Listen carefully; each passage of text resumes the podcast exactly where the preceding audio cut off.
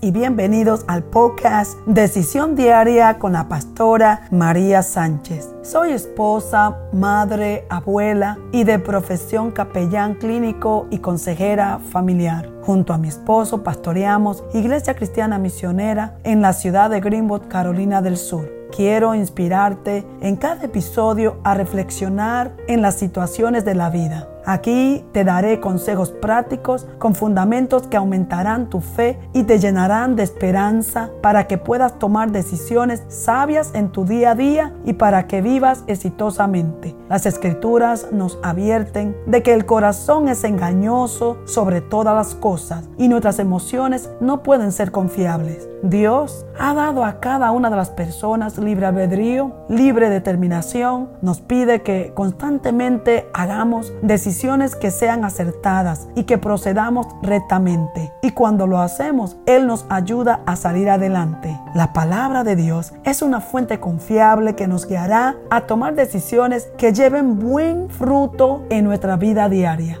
quiero inspirarte a dar un paso de fe para que tomes hoy decisiones que transformarán tu vida.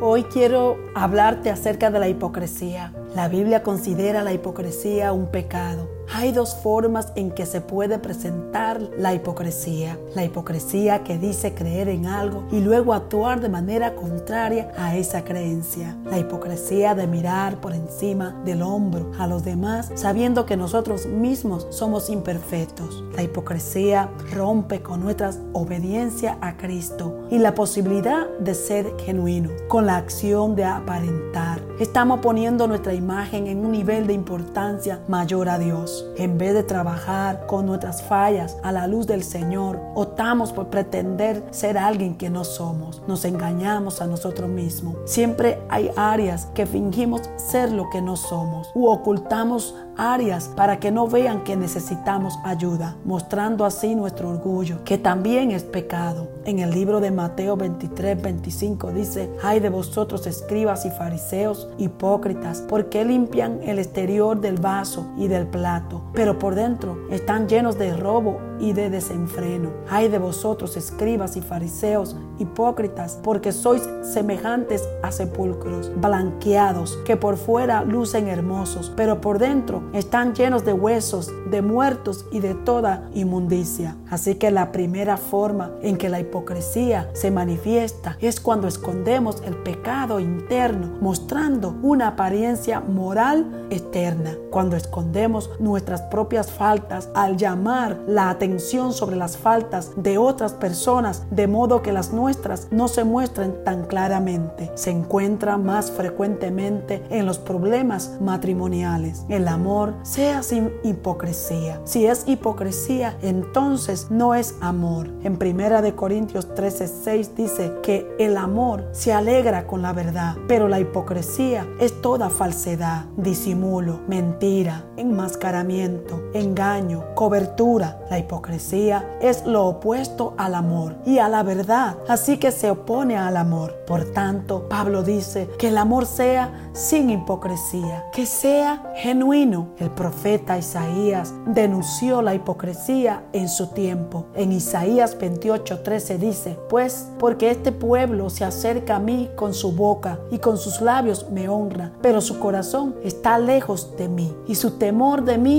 no es más que un mandamiento de hombres que les ha sido enseñado. Siglos más tarde, Jesús citó este versículo apuntando a la misma condenación de los líderes religiosos de su día en Mateo 15, 8 al 9. No podemos decir que amamos a Dios si no amamos a nuestros hermanos. En primera de Juan 2.9, el amor debe ser sin fingimiento. Un hipócrita puede parecer justo externamente, pero es una fachada. La verdadera justicia proviene de la transformación interna del Espíritu Santo y no de un ajuste externo a un conjunto de reglas. En Mateo 23:5, Jesús abordó la otra forma de hipocresía en el Sermón del Monte. ¿Y por qué miras la paja que está en el ojo de tu hermano y no echas de ver la viga que está en tu propio ojo? ¿O cómo dirás a tu hermano, déjame sacar la paja de tu ojo y he aquí la viga en el ojo tuyo? Hipócrita, saca primero la viga de tu propio ojo y entonces verás bien para sacar la paja del ojo de tu hermano. En Mateo 7, 3 al 5. Jesús está diciendo que no seamos tan orgullosos y convencidos de nuestra propia bondad al punto de criticar a los demás desde una posición de arrogancia. Deberíamos primero corregir nuestros propios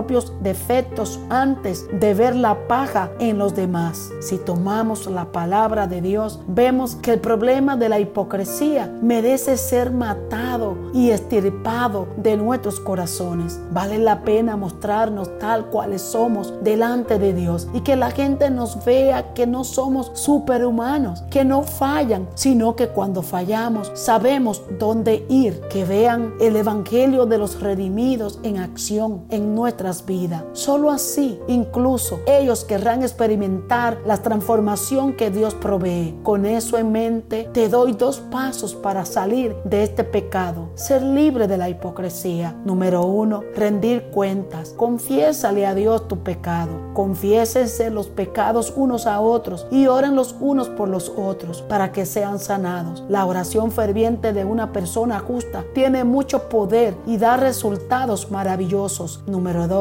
rendir nuestra voluntad y tomarla de Dios. Podemos estar seguros de que conocemos a Dios si obedecemos sus mandamientos. Si alguien afirma yo conozco a Dios, pero no obedece los mandamientos de Dios, es un mentiroso y no vive en la verdad. En primera de Juan 2, 3, 4. Necesitamos ser sujetados a lo que Dios dejó establecido como bueno en su palabra. Es imperativo crear límites realistas que pongamos para no caer en la tentación de la hipocresía y luego al pecado y arrancarlos de raíz. La hipocresía no es algo que debamos alimentar, por lo que es momento de orar y buscar eliminarla de nuestras vidas. Hoy Piensa si en tu vida cuántas veces por quedar bien con otros ocultas la verdad y no dices tus puntos de vista. Se verás, ser auténtico con respecto siempre a los demás, pero transparentando los valores del Evangelio que hay en tu vida. Piensa en una acción concreta que puedas hacer para demostrar tu asertividad. Hoy te invito a que tomes la decisión de decirle, Señor Jesús, reconozco que soy pecador, pero ahora me arrepiento de todos mis pecados. Ven a mi corazón para que sea mi Señor y Salvador. Libérame de ese espíritu de hipocresía. Señor, te pido que si hay falsedad y maldad en mis acciones, me limpies y me perdones. Ayúdame a tratar a los demás con genuino amor a ser una persona que brinde confianza y verdadero apoyo. En el nombre de Jesús, amén. Gracias Señor.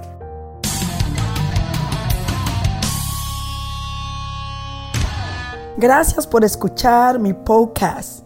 Encuéntrame cada semana a través de Anchor, Spotify y Apple. También en mi canal YouTube María C. Sánchez, Facebook María C. Sánchez, Instagram sin slash temor a equivocarse 21 slash en Twitter, arroba María SA 880 302 33. Soy autora del libro Sin temor a equivocarse en la vida. Adquiere el tuyo en Amazon. Puedes ver mi programa cada semana en Facebook en vivo, cosas que pasan en la vida, lunes a las 7 y media pm, sin temor a equivocarse en la vida, martes a las 11 y media AM. No te pierdas el siguiente episodio. Gracias y bendiciones.